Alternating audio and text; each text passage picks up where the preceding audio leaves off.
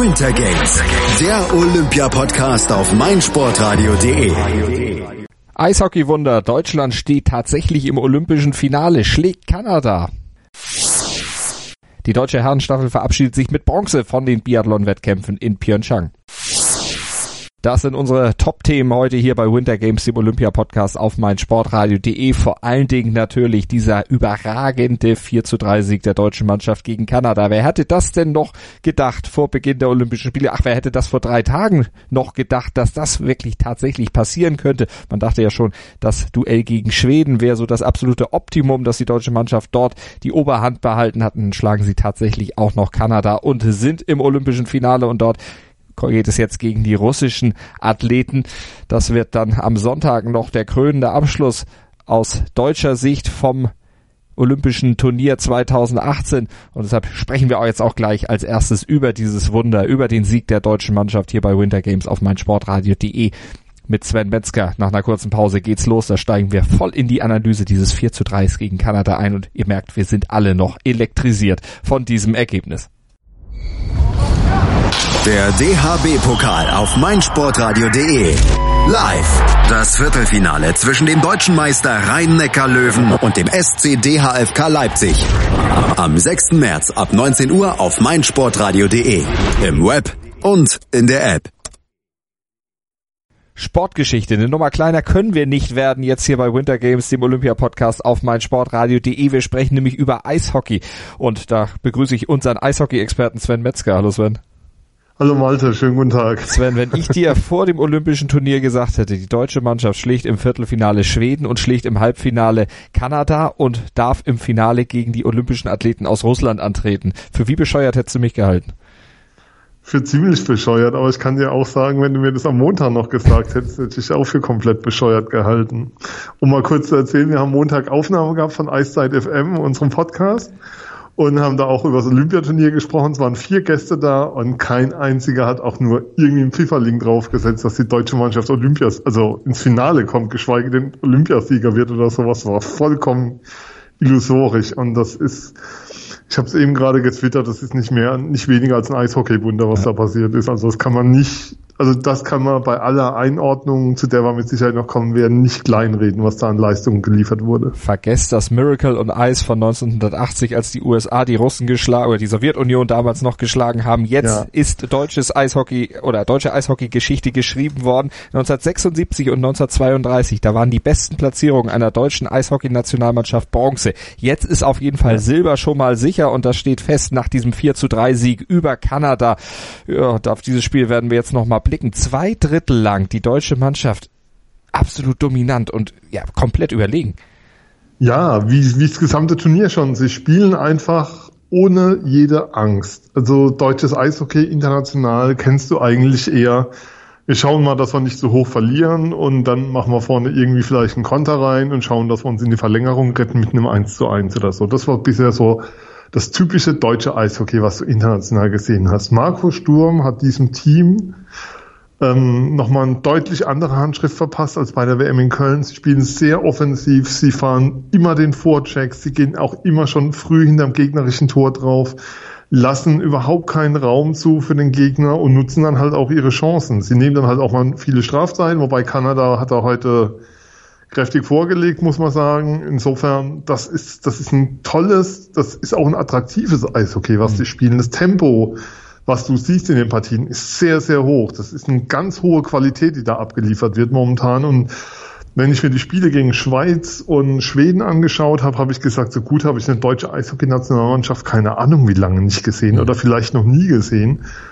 Und dass sie das heute jetzt ins Finale getragen haben, Wahnsinn. War, war auch nach dem Viertelfinale so nicht zu erwarten. Also das ist, was die Leistungsfähigkeit angeht, was die Mannschaft da aufs Eis will nicht sagen Zauber, es ist kein Zauber-Eishockey, sondern sie spielen einen klaren, strukturierten Plan, der ist zu sehen.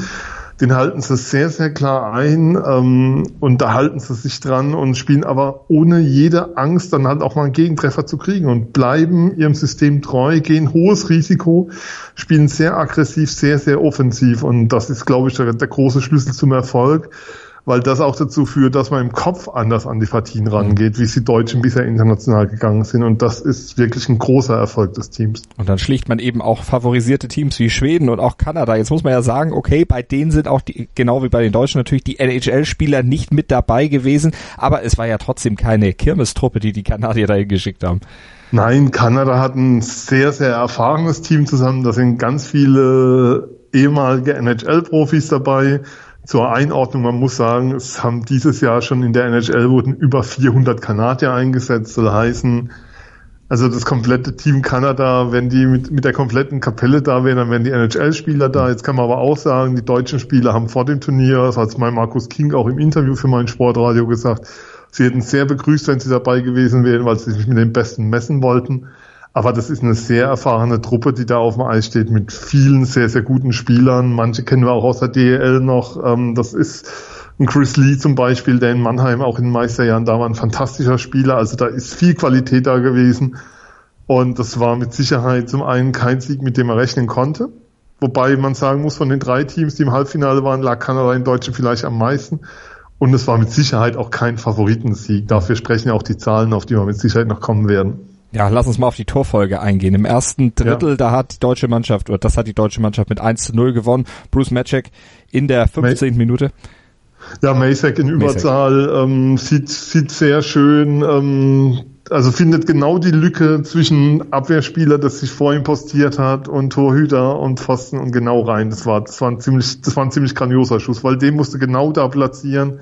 Wenn er drei Zentimeter links geht, geht er am Pfosten. Wenn er drei Zentimeter weiter rechts geht, geht er am Torhüter in die Fanghand rein. Das war richtig gut. Und dann im zweiten Drittel nachgelegt, Plachter, Maurer. Mauer, ja mit einem Mauer mit einem ganz geilen, also wirklich einem geilen Tor. Also ich habe es ähm, Thing of Beauty genannt. Das war Thing of Beauty genannt. Ähm, der ganze Angriff, David Wolf legt lang raus auf Gotch. Gotch in der Mitte und Mauer legt sich die Scheibe mit dem Stock zwischen den Beinen ins Tor rein, unter, unter den Schultern durch von Puder. Das war ein richtig, also wenn man sich nochmal ein Tor anschauen will von dem Spiel, dann bitte dieses. Dann kam zwar der Gegentreffer, aber auch den hat man schnell wieder weggesteckt. Ja, es ging dann direkt weiter. Ähm, Plachter, ich glaube, es war wieder Überzahl, wenn ich es jetzt richtig weiß, äh, zieht von der blauen Linie ab und eigentlich denkt man, das Ding ist von ihm direkt drin, aber man sieht in der Zeit, Luba Hager war noch mit den Beinen dran, hat den Puck abgefällt, sodass der Torwart ohne Chance war.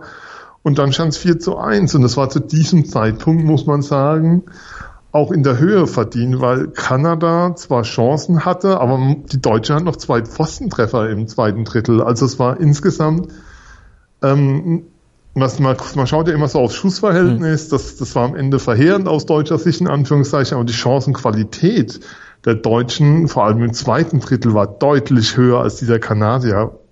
Und deshalb war die Führung zu dem Zeitpunkt vollkommen verdient, weil sie eben auch diesen hohen Aufwand immer weiter betrieben und immer weiter nach vorne gingen und sich nie ausruhten auf einer Führung, sondern immer weitermachten einfach und wirklich ja, du hast gemerkt, die Mannschaft, jetzt kommt dieser Satz, haut alles raus, aber hat wirklich alles reingegeben, was da war. Und das, das war, glaube ich, auch so ein Faktor, der, der einfach das ausgemacht hat. Sie haben es geschafft, ähm, im wichtigsten Spiel ihres Lebens, das war es für jeden einzelnen Spieler heute, mhm. als Team die beste Leistung im Turnier abzurufen. Denn die Leistung war nochmal ein Stückchen besser, als sie gegen ähm, die Schweiz und gegen Schweden war, vor allem die ersten zwei Drittel. Aber im dritten Drittel, da wurde es dann doch nochmal ein bisschen enger. Ja, es wurde richtig, wurde richtig, richtig lang, das kann man so sagen. Also ähm, Kanada verkürzt auf 4-2 und dann bekommt Kahun einen Penalty, den man nicht zwingend geben muss. Also er darf allein sozusagen auf den Torwart zulaufen. Man weiß nicht, ob er da noch so eine leichte Erschütterung hatte von der Szeneform, wo er in die Bande gekracht ist. Ähm, vergibt ihn relativ kläglich. Kahun ist eigentlich ein Spieler, der in der DEL in den Shootouts seine Penalties mit einer überragenden Quote verwandelt. 5-2 wäre es natürlich in dem Moment gewesen. 10 oder 12 Minuten vor Schluss, dann kann man Deckel wirklich drauf machen, so langsam. Aber dann macht Kanada das 4-3. Deutschen nehmen Strafen ohne Ende in dieser Phase und vor allem auch so, so unnötige. Es gab heute zwei Strafen wegen zu vieler Spieler auf dem Eis. Das darf einem im olympischen Halbfinale eigentlich nicht passieren. Mhm. Ähm, es wurde lang und lang, aber sie haben es gut gehalten. Und dann war, und zum Schluss war natürlich einfach nur noch Finale. Und dann ist es auch vollkommen egal, um das nochmal zu sagen, wie, wie schwierig das war und wie sehr Kanada gedrückt hat. Die Schussbilanz im letzten Drittel war 15 zu 1 für Kanada. Die Deutschen haben noch einen Schuss aufs Tor gebracht im letzten Drittel. Aus den Birken mit einem überragenden Turnier im Tor. Also hat sich total etabliert als deutsche Nummer 1 bei dem Turnier. Das hätte man so vom Turnier vielleicht auch nicht erwartet fantastischer Keeper heute, der mit Sicherheit dann auch einen Unterschied gemacht hat, ein mhm. Stück weit und ähm, der, das, der das Team mit einer wirklich unglaublichen Energieleistung, also was das, was das Team abgerufen hat, wie sie dann verteidigt haben, wie sie gearbeitet haben. Es gab ja auch einige Kritik vorher am Kader des Bundestrainers, wir müssen alle in Sack und Asche gehen an der Stelle, die wir Kritik oh, geäußert ja. haben. Ich gehöre auch dazu. ich habe es auch nicht für möglich gehalten, dass es tatsächlich so läuft. Ich hatte auch äh, gedacht, das geht viel früher raus, deshalb auch äh, gar nicht so groß in die Berichterstattung äh, wollten wir eigentlich erst einsteigen, aber das haben wir natürlich dann sofort umgekippt, als dann das auch wirklich in die richtige ja. Richtung ging für die deutsche Mannschaft. Und zu Recht, sie, man darf da nicht nur Erfolgsfan sein, aber wie sehr freut dich denn das äh, auch für, für die Spieler von Adler Mannheim? Sind ja doch einige mit dabei, die hast du ja schon ja, die ganze Saison verfolgt. sind ja sechs Spieler dabei und das ist schon irre, vor allem ähm, für die Adler ist es eigentlich, darf ich das hier sagen, richtig scheiße, Entschuldigung, aber ich meine, Finale ist Sonntag, 5 Uhr 10 deutscher mhm. Zeit dann noch mit Medaillenübergabe, Zeremonie und allem. Ich weiß gar nicht, die Spieler kommen wahrscheinlich am Montag in Deutschland an, Montag, Mittagabend. Ich weiß nicht, wie da die Zeiten sind, wie da die Planung ist. Haben Jetlag in den Beinen ohne Ende. Sind natürlich euphorisiert, sind auf der anderen Seite ein Stück weit aber auch müde, weil das Turnier ist sehr, sehr anstrengend, wie man beim deutschen Team zum Schluss gesehen hat. Und bereits am Mittwoch geht die weiter mit dem Spiel in Schwenningen. Das ist, das heißt, sie steigen Montag aus dem Flieger, Dienstag zwei Sekunden ausruhen, mittags mal kurz aufs Eis und Mittwoch in den Bus in den Schwarzwald zum Derby und da geht's dann schon um richtig viel. Also mhm. ich glaube aus Sicht der Adler hätte man auch sagen können, ja, so Vorrunde, Viertelfinale, dann ist aber gut. Aber ähm, für die Spieler ist das ganz, ganz grandios und wenn man sich die Karriere mal anschaut, der Einzelnen, die da so laufen, Marcel Gottsch, ein Erstrunden-Pick, jüngster Spieler der DL-Geschichte gewesen, ähm, jetzt mit 34 als Captain des deutschen Teams im Olympiafinale, also da kann man sich, also wer sich da nicht mitfreuen kann, ähm, wer den auch ein bisschen näher kennt und was für angenehme Typen das durch die Bank sind, dem ist einfach nicht zu helfen an der Stelle. Also das ist schon, also es freut, also ich gehe ja selten aus dem Sattel beim Sport, aber in dem Fall ähm, schon ein Stück weit. Also das, weil das ist, ich, kann, ich, krieg's, ich krieg's nicht richtig ja. gefasst in Worte. Also Miracle on Ice würde ich vielleicht noch mal ein Stück weit höher bewerten, weil die haben ja. damals die Russen wirklich in Top-Formationen gehabt, die da waren. Aber das ist, pff, aus deutscher Sicht, mir fällt nichts ein. Mannschaft des ja. Jahres ja. Ähm, in Baden-Baden im Dezember brauchen wir eigentlich nicht mehr wählen. Die ist jetzt schon entschieden. Dürfte gesetzt sein. Gehe ich auch von aus. Also wirklich ein Riesenergebnis. Und nicht mal die DEL hat da mitgerechnet. Also von daher, das, Nein, das nochmal ähm, zu unserer Eine kurze Geschichte dazu. Es ist heute Abend in der SAP-Arena das Abschiedsspiel der zwei Adlerlegenden Jochen Hecht und Ronny Arendt. Von beiden geht das Trikot unters Dach. In den Kadern angekündigt zum Spiel waren Frank Mauer, also geplant, man wusste ja nicht unter Vorbehalt, waren ja. angekündigt Frank Mauer, David Wolf, Dennis Endras, Markus King, Christian Ehrhoff und ich glaube Marcel Gottsch oder statt David Wolf. Also es waren fünf Spieler dabei, die im olympischen Kader, im deutschen olympischen Kader standen, die man angekündigt hatte für das Spiel heute Abend. So das heißt, man hat vielleicht nicht ganz damit gerechnet, dass es so weit geht. Also umso schöner, dass es eben so weit geht und es ist ja noch nicht zu Ende. Silber, gut, das ist schon sicher, könnte ja. aber auch noch Gold werden. Aber wie realistisch sind die Chancen jetzt gegen die olympischen Athleten aus Russland? Die haben ja Tschechien jetzt mit 3 zu 0 im Halbfinale besiegt, sich da auch aus einigen schwierigen Situationen rausbefreit. Ja. Das ist schon wieder noch eine ganz andere Mannschaft. Also ich, ich rede ja ich rede ja schon die ganzen Wochen davon, also die ganze Woche davon, dass ich glaube, jetzt ist aber Schluss. Okay, gegen die Schweiz hast du eine Chance, aber dann ist gegen Schweden Schluss. Jetzt kommst du gegen Kanada. Okay, das pff, Kanada kann vielleicht, weil, weil Kanada ihnen schon liegt, klappen. Mhm. Und jetzt Finale Russland. Nee, Russland liegt ihnen überhaupt nicht. Schlittschuhläuferisch einfach Längen überlegen, das schnelle technische Eishockey der Russen. Ja, also das ist jetzt sozusagen das Gerede, was du hast mhm. in der Woche. Aber es ist ein Spiel, hm. 60 Minuten.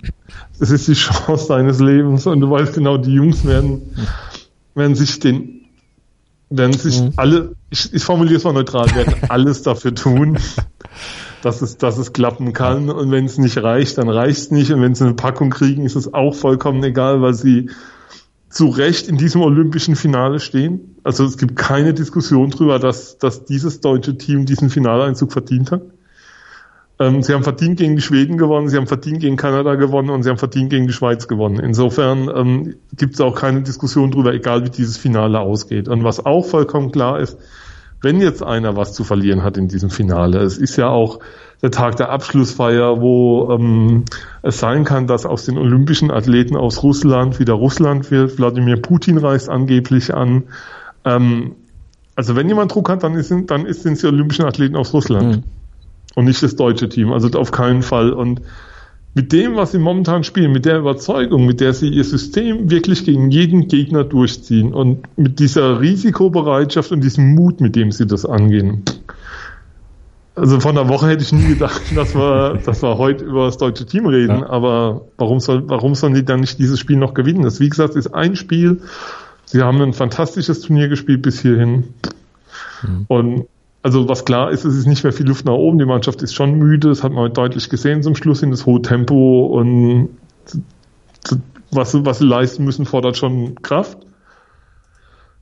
Und ich würde auch auf Russland setzen, wenn du mich jetzt fragen willst, auf wen ich am Sonntag tippe. Aber chancenlos sind die auf keinen Fall. Also wir sind gespannt. Der Bundestrainer Marco Sturm wird sich sicherlich was einfallen lassen. Du hattest ihn vorhin schon kurz gewürdigt, aber wie hoch ja. muss man ihn wirklich würdigen? Wie viel Sturm ja. steckt in dieser Mannschaft? Ja, da steckt, da steht ganz, ganz viel drin und das, das ist wirklich was, was man ähm, schon nochmal rausstellen muss. Also ähm, ich glaube in der deutschen Eishockey-Landschaft so drumherum, die sich so in Podcasts und Vlogs und sonst wo mit Eishockey beschäftigt, waren wir alle nicht ganz so happy, als wir den Kader gesehen haben. Ähm, um jetzt mal Namen zu nennen, er hat, er hat sehr auf Erfahrung gesetzt vor dem Turnier, er hat Spieler mitgenommen, von denen du jetzt nicht gedacht hättest nach ihrer Leistung in DL, dass sie es verdient haben, dabei zu sein. Aber zum einen zahlen es die Spieler zurück, zum anderen war sein Grund auch, dass er gesagt hat, er hat nur eine kurze Vorbereitungszeit, es waren ja ganz wenige Einheiten, die die Mannschaft hatte. Die DL hat ja noch gespielt bis Anfang mhm. Februar. Da waren wir, glaube ich, drei, vier Tage zusammen mit einem Testspiel gegen die Schweiz, dann ging es nach Südkorea. Und die Spieler kannten sein System. Und was sie geschafft haben auf dem Weg, irgendwo so zwischen WM in Köln im Mai, äh, Deutschland Cup im November in Augsburg und jetzt in Pyeongchang, ist dieses System so zu verinnerlichen und so zu verfeinern, dass, dass es mehr ist als ein System, sondern eine Haltung, mit der man mhm. ins Spiel geht. Und das ist das, das ist das, was Marco Sturm, was man Marco Sturm gar nicht hoch an, genug anrechnen kann. Also, wie gesagt, diese Mentalität im deutschen Eishockey international ja immer zu schauen, nach dem Motto, gegen Russland nicht den Hintern versohlt zu bekommen. Also wenn du gegen Schweden oder so gespielt hast, immer zu schauen, na ja, wir haben eine 2-1 oder 3-1 verloren und es war total gut und alles okay, wir haben lange defensiv gut gestanden. Und was die Mannschaft jetzt spielt, ist, ist ein sehr, wie gesagt, ein sehr, sehr mutiges, aggressives, offensives System, in dem sie einfach jeden Check fahren. Sie spielen sehr physisch. Äh, da kannst du halt auch mal einen Schritt zu spät kommen, dann nimmst du eine Strafe. Sie haben ein sehr, sehr gutes Penalty-Killing, was zwar nicht immer klappt, weil sie Gegentor kriegen, aber, aber sie spielen das sehr, sehr gut. Und ähm, er hat es einfach geschafft, diese Haltung zu implementieren. Und das ist der allergrößte Erfolg von Markus Sturm als Bundestrainer bei diesen Olympischen Spielen, dass die Mannschaft nicht rausgeht gegen Schweden und sagt, komm, wir gucken mal, ähm, wie lange wir es nur Null halten und mhm. schauen mal, dass wir tief stehen und dann und sozusagen unsere blaue Linie halten und dann einfach mal gucken, ob wir vorne, ob vorne vielleicht mal einer reinfällt oder so. Sondern nein, es wird sehr, sehr offensiv das System gespielt, die Linien werden gut gehalten. Das ist das ist der große Unterschied zu früheren Turnieren im deutschen Eishockey. Also gucken wir mal, was dann am Sonntag vielleicht den Unterschied gegen Russland ausmachen wird. Wir werden es auf jeden Fall verfolgen und besprechen hier bei Winter Games, dem Olympia Podcast auf meinsportradio.de. Und ich sage vielen Dank an Sven Metzger, den Experten von Eishockey FM. Nee, wie heißt? Sag nochmal, wie heißt Eiszeit der? FM. Eiszeit FM, entschuldige. Wir kriegen es noch hin. Irgendwann habe ich es gelernt. Und gerne mal, sehr gerne, immer, klar. Und bei uns geht's gleich weiter mit Biathlon und der Bronzemedaille der deutschen Herrenstaffel. Der DHB-Pokal auf meinsportradio.de. Live. Das Viertelfinale zwischen dem deutschen Meister Rhein-Neckar-Löwen und dem SC DHFK Leipzig. Am 6. März ab 19 Uhr auf meinsportradio.de. Im Web und in der App. Hören was andere denken. meinsportradio.de. Like it auf Facebook slash meinsportradio. Winter Games, der Olympia-Podcast auf meinsportradio.de. Biathlon. Das letzte Rennen im Alpensia Biathlon Center ist zu Ende gegangen und die deutsche Mannschaft hat sich mit einer Bronzemedaille in der Staffel der Herren dann doch noch mit einem Erfolgserlebnis verabschiedet. Aber das war wieder ein turbulentes Rennen, ein ja schwierig einzuordnendes Rennen mit einer Siegermannschaft aus Schweden, die vielleicht ein bisschen überraschend da vorne stand, die aber super geschossen und gelaufen ist, am Ende verdient die Goldmedaille geholt hat vor Norwegen und eben der deutschen Mannschaft. Wir sprechen über dieses Rennen mit unserem Biathlon-Experten, mit Sven Schulze. Hallo Sven. Hallo Malte, moin. Ja, die deutsche Mannschaft hat also nochmal Bronze geholt. Bevor wir auf die deutsche Mannschaft eingehen, nochmal ein Lob an die Schweden. Wir haben sie gestern nach der Staffel der Damen gelobt, vor allen Dingen natürlich auch äh, für ihre Leistung insgesamt bei diesen Olympischen Spielen. Was für die Damen gilt, gilt auch für die Herren. Ja, Hammer, ne? Äh, man muss wirklich sagen, also okay, dass sie im, weiteren Bereich der Favoriten mit waren, äh, auch bei den Männern jetzt, das kann man schon eher sagen, eher noch als bei den äh, Mädels aber dass sie das so durchziehen, gerade auf Femling und Nelin, äh, bei Samuelsson und Lindström konnte man schon denken, dass die vorne mitlaufen können, aber die erst beiden genannten äh, in den ersten zwei Abschnitten, die haben eine ganz solide Leistung gebracht und haben äh, erstmal die, die Staffel so im Rennen gehalten, so immer Fünfter, Vierter und dann auf einmal Nelin war dann am Ende schon Zweiter. Und äh, Sebastian Samuelsson mit 20 Jahren, der begeistert mich wirklich, der Bengel, der ist schnell und hat jetzt auch sehr gut geschossen. Also Hut ab, er hat ja immerhin mit Johannes Tingesbö mitgehalten. Das schafft nicht jeder. Mhm. Und äh, Frederik Lindström am Ende mit 28 schon der älteste in dieser Staffel. Ähm, da wäre bei uns der zweitjüngste.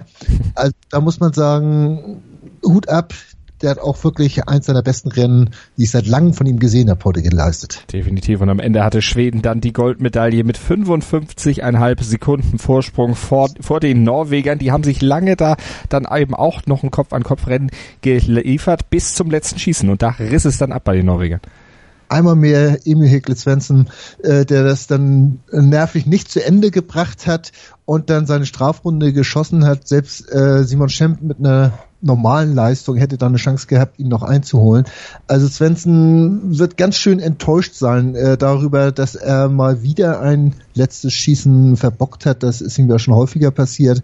Und ich verstehe ehrlich gesagt auch nicht ganz, dass er wieder äh, Schlussläufer gewesen ist. Da hätte man, also hätte ich Johannes Tingesbö genommen, der doch wesentlich äh, stärker ist momentan und der auch auf der Piste dann noch mal ein bisschen was rausholen könnte, wenn denn beim Schießen mal was daneben läuft. Aber die Norweger werden schon wissen, was sie machen. Definitiv. Und während die beiden, also die Norweger und die Schweden, dann schon gefeiert hatten, da war das deutsche Team noch unterwegs. Das deutsche Team, das heute bei der Staffel auch wieder so ein Wechselbad der Gefühle durchgemacht hat. Ja, äh, wenn man die deutsche Staffel in vier Worten äh, beschreiben sollte, dann wäre das gut, schlecht, gut, schlecht. Ne? Mhm. Ähm, Lesser perfekt gestartet, hat äh, mit Vorsprung übergeben, äh, ein Nachtlader beim Stehen gehabt, äh, hat er sich auch entsprechend drüber geärgert. Äh, Doll dann mit zwei äh, Strafrunden im Stehen schießen, äh, wenn man ihn dann im, nachher im Interview noch gehört hat, dass er nicht ganz wach gewesen ist und dass er seine Nachlader sogar noch zählen musste, damit er dann auch die richtige Anzahl an Schüssen abgegeben hat, dann merkst du, dass da irgendwas nicht ganz gestimmt hat mental. Äh, das darf eigentlich nicht passieren, dass du in so einem Rennen, das ist immerhin das eins der Highlights in dieser Saison oder vielleicht sogar in seiner gesamten Karriere, äh, dass du dann nicht ganz wach bist und, und unkonzentriert bist. Also, Mann, Mann, Mann, als ich das gehört habe, habe ich gedacht, also darf eigentlich nicht sein. Ich mag den Bengel eigentlich sehr gerne, mhm. aber das darf eigentlich nicht, darf, darf nicht passieren. Pfeiffer dann wieder, oder was heißt wieder, dieses Mal mit einer äh, wirklich starken äh, äh, Runde. Man muss ja überlegen, dass er in der gleichen, im gleichen Heat war wie ein Johannes Tingesbö, wie der eben angesprochene Samuelsson, äh, wie ein Foucault und er war zweitschnellster in diesem Heat. Also da kann, muss man wirklich sagen, tolles Rennen von Art Pfeiffer. Ja, und Simon Schemp, also, boah. Hm. Oh, also, was sollst du dazu noch sagen? Also, äh, Liegenschießen unbegreiflich, dass er da drei Nachlader braucht. Äh, wirkte total fahrig am Schießstand. Ich habe ihn jetzt selbst noch nicht gehört, was er gesagt hat, aber wirkte wirklich unkonzentriert und fahrig. und entsprechend dann auch beim Stehenschießen mit einer Strafrunde dann noch raus. Er hatte noch die Chance, äh, äh, Svensson noch einzuholen. Hätte er wirklich null oder mit einem Nachlader wäre durchgekommen. Aber das war, äh, war überhaupt nichts. Vielleicht hat er dann auch überdreht und wollte dann unbedingt noch nach dem ersten Fehler oder nach dem, nach dem schlechten Liegenschießen, ich weiß es nicht, was da in ihm vorgegangen ist. Ja, äh, schade eigentlich. Es wäre mir drin gewesen, aber letztlich ist eine äh, Bronzemedaille wirklich aller Ehren wert. Äh, und wenn man überlegt, dass es jetzt die siebte Medaille für die Deutschen beim Biathlon war, das ist so schlecht nicht. Nee, ich wollte gerade sagen, in der Endabrechnung passt das alles hervorragend. Dieser Teamwettbewerb, dieses Mixed-Rennen, das überschattet dann natürlich noch so ein bisschen negativ, vor allen Dingen, weil man da eben auch Arndt Pfeiffer gesehen hat, der nicht so drauf war, wie er eigentlich drauf sein kann und wie er dann heute auch war. Also vor dem Hintergrund muss man auch nochmal sagen, seine Leistung noch doppelt stark, weil er eben auch die Nerven und diesen Druck dann letztlich weggedrückt hat. Ja, er hat auch gesagt, er hat versucht, das abzuhaken. Da, da ticken natürlich die Biathleten auch so ein bisschen anders als andere Spitzensportler, weil beim Schießen, da kann eben ganz leicht mal was daneben gehen. Und jeder dieser Biathleten, der Spitzensportler, hat das irgendwann mal gehabt, dass in der Staffel oder im Einzelwettbewerb, dass einfach mal so ein Schießen total verbockt ist, dass man einfach äh, vielleicht auch wie, wie es doll nicht ganz auf der Höhe war mental, dass du nicht ganz konzentriert, dumme Fehler machst, das, das kennen sie alle, das kennt jeder von denen, der da heute äh, mitgelaufen ist. Und insofern äh, muss man sagen, da, da tun sich dann auch entsprechend leichter, das dann äh, abzuhaken und dann zu sagen, hier, okay, beim nächsten Mal mache ich es besser und Pfeiffer sagte auch selbst, er wollte jetzt auch zeigen, dass er ein vernünftiger Staffelläufer ist und ich würde sagen, das hat er heute gezeigt. Das hat er definitiv gezeigt, da braucht er sich überhaupt nicht für nichts zu zu schämen, müssen sie sowieso nicht. Du hast es gesagt, sieben olympisches Edelmetall dann am Ende für das deutsche Biathlon-Team. Das ist schon eine wirklich starke Ausbeute und es gibt dann eben auch Selbstvertrauen für den Rest der Saison, denn die ist ja mit Olympia noch nicht vorbei.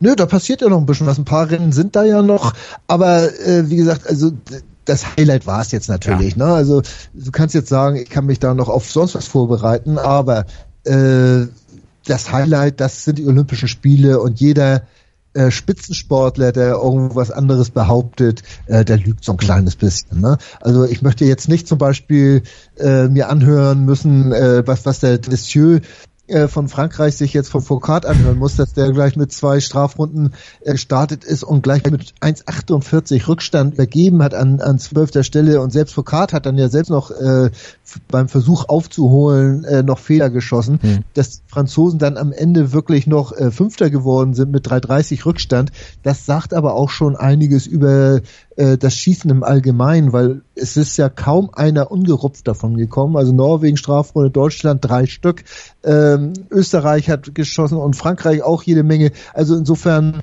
äh, die sind alle äh, mussten sie in die Runden rein, äh, die, Franz äh, die Schweden eben nicht und haben deswegen auch verdient gewonnen. Ah, die Probleme ah, am Pro Schießstand, die haben sich ja durchgezogen eigentlich durch die ganzen Olympischen Spiele. Der Wind hat natürlich sein Übriges getan. Ansonsten noch irgendwelche Auffälligkeiten, die dir beim Schießstand aufgefallen sind, die vielleicht auch noch mit dazu beigetragen haben?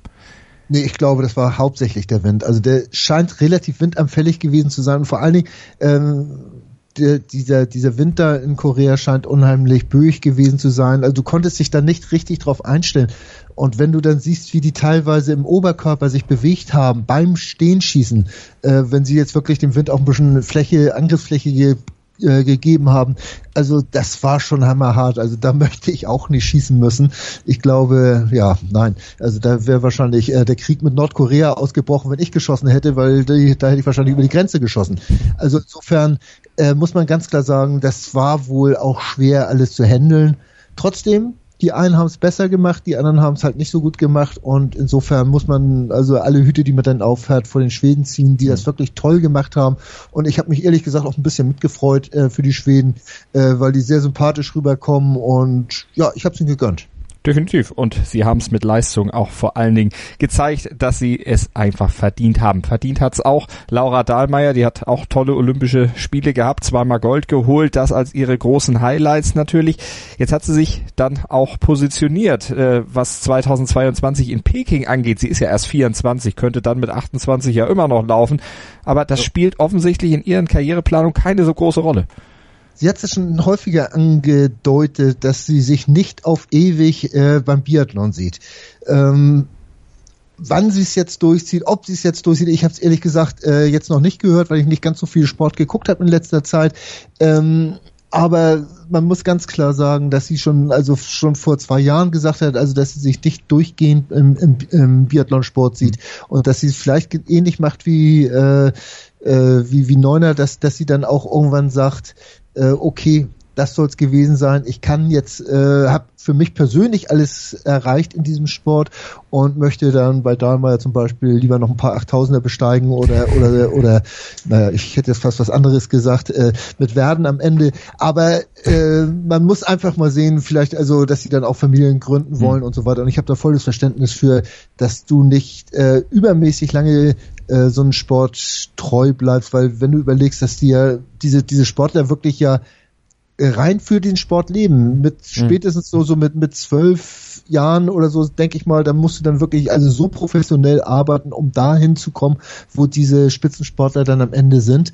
Und äh, das sind natürlich, wenn du selbst überlegst, was du in dieser Zeit an, äh, an schönen Sachen gemacht hast, äh, das bleibt bei denen häufig weg. Mhm. Und äh, da dann zu sagen, okay, irgendwann möchte ich auch mal, bevor ich, was weiß ich, 36 bin, kann ich durchaus nachvollziehen. Und wenn du dann sowieso schon alles gewonnen hast auf dem Weg genau. dahin und das mit 24, dann kann man das noch mehr nachvollziehen. Wir sind gespannt, wie sie sich entscheiden wird, wann sie dann ihr Karriereende bekannt geben wird und wie lange sie vor allen Dingen noch weiter Biathlon macht, weil ihr natürlich alles erfahren hier bei uns auf meinsportradio.de. Das war's auf jeden Fall erstmal mit dem Abschluss der Biathlon-Wettkämpfe bei den Olympischen Spielen 2018 in Pyeongchang. Vielen Dank an unseren Experten, an Sven Schulze. Gerne doch. Und hier bei Winter Games fassen wir noch zusammen, was es am drittletzten Entscheidungstag der Olympischen Spiele 2018 noch zu berichten gab. Alle weiteren Entscheidungen gleich hier kurz und kompakt zusammengefasst bei Winter Games, dem Olympia-Podcast auf meinsportradio.de. Sei dein eigener Programmchef.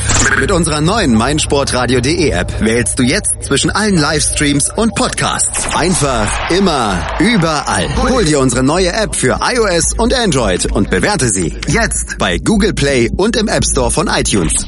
Einer der bedeutendsten Sports Awards der Welt. meinsportradio.de begleitet exklusiv die Verleihung des Laureus World Sports Awards 2018. Alles Wissenswerte zu den Nominierten, umfangreiche Hintergrundinformationen und Interviews mit den Preisträgern. Kevin Scheuren berichtet für dich von den Laureus World Sports Awards 2018. Exklusiv auf meinsportradio.de. Abonniere jetzt den Podcast auf meinsportradio.de slash laureus oder in unserer kostenlosen App für iOS und Android. Winter Games, der Olympia-Podcast auf meinsportradio.de. Was passierte sonst noch an diesem Freitag bei Olympia 2018 in Pyeongchang? Wir fassen es kurz und prägnant für euch zusammen, die Entscheidung im Schnelldurchlauf. Eiskunstlauf. Bei den Damen im Eiskunstlauf hat es für die olympischen Athleten aus Russland mit dem ersten Gold von Pyeongchang dann doch noch geklappt. Alina Sagitova hat es gewonnen. Die Russin ist erst 15 Jahre alt, aber bereits Europameisterin und jetzt auch Olympiasiegerin. Auch Silber geht nach Russland an Jewgenia Medvedeva. Bronze holte die Kanadierin Caitlin Osmond. Nicole Schott aus Deutschland wurde 18. Freestyle Skiing. Einen kanadischen Doppelsieg gab es im Skicross der Damen. Kelsey Serva holte Gold vor ihrer Landsfrau Brittany Phelan. Bronze geht in die Schweiz an Fanny Smith. Olympiasiegerin Serva hatte vor vier Jahren in Sochi noch Silber gewonnen. Die schwedische Goldfavoritin in Pyeongchang, Sandra Neslund, die hat dagegen enttäuscht und ist geplatzt, wurde auf der Strecke mehrfach eingekeilt und landete nur auf einem enttäuschenden vierten Platz. Curling. Faustdick-Überraschung in der Curling-Halle. Das Team Kanada verlässt erstmals seit 26 Jahren Olympische Spiele ohne eine Medaille. Die Mannschaft von Skip Kevin Coe verlor im Spiel um Platz 3 mit 5 zu 7 gegen die Schweiz. Den Olympiasieg machen dann morgen Schweden und die USA unter sich aus. Eisschnelllauf. Die Niederlande haben sich wie erwartet auch das Gold über 1000 Meter der Männer geschnappt. Topfavorit Kjeld Nys gewann sein zweites Gold in Pyeongchang. Zuvor hatte er ja auch die 1500 Meter im Eisschnelllauf gewonnen. Silber holte der Norweger Harvard Lorenzen. Bronze ging an den Südkoreaner Kim Tae-yun. Nico Ile aus Deutschland wurde Achter. Und dann blicken wir natürlich noch wie jeden Tag auch heute auf den Medaillenspiegel und wir sehen Norwegen immer noch vor Deutschland. 13 Gold, 14 Silber, 10 Bronzemedaillen, insgesamt 37 Medaillen. Die Ausbeute der norwegischen Mannschaft. Die deutsche Mannschaft hat dagegen die gleiche Anzahl an Goldmedaillen, 13 an der Zahl, aber in Anführungsstrichen nur 7 silberne und 6 Bronzemedaillen macht summa summarum 26 Medaillen. Damit liegen sie auf Platz 2 vor Kanada. Die kommen auf 10 Goldmedaillen, haben 8 Silbermedaillen gesammelt und neunmal Bronze um den Hals hängen, macht insgesamt 27 Medaillen. Die haben heute an diesem Tag mal richtig für ihre Ausbeute etwas getan. Mal gucken, was an den letzten beiden Tagen noch passieren wird in Pyeongchang. Da gibt's ja noch einige Entscheidungen. Deshalb sind wir natürlich auch morgen und am Sonntag noch für euch da, fassen dann auch die letzten beiden Wettkampftage bei Olympia 2018 in Pyeongchang zusammen hier bei Winter Games, dem Olympia Podcast auf meinsportradio.de. Malte Asmus bedankt sich und weist euch schon mal auf das hin, was dann im nächsten Monat beziehungsweise nach den Olympischen Spielen auf euch zukommt, gibt's wieder einiges an Live-Events hier auf meinsportradio.de. Hört einfach rein. Bleibt dran bei uns und ladet unsere App für iOS und Android runter. Da kriegt ihr nämlich alles frei Haus geliefert. Einfach in eure Hosentaschen. Starting Grid live 1. März 20 Uhr. Sei dabei, wenn dich unsere Formel 1 Experten Kevin Scheuren, Ole Waschkau und Christian Nimmervoll zu ihrer ersten Live-Sendung 2018 begrüßen. Schalte ein oder komm direkt in die Sendung und diskutiere mit unserem Formel 1 Team. Adde Kevin bei Skype über kevin.scheuren oder rufe an unter 0228 8236 9469. Starting Grid live 1. März 20 Uhr auf meinsportradio.de im Web und in der App. Keep racing.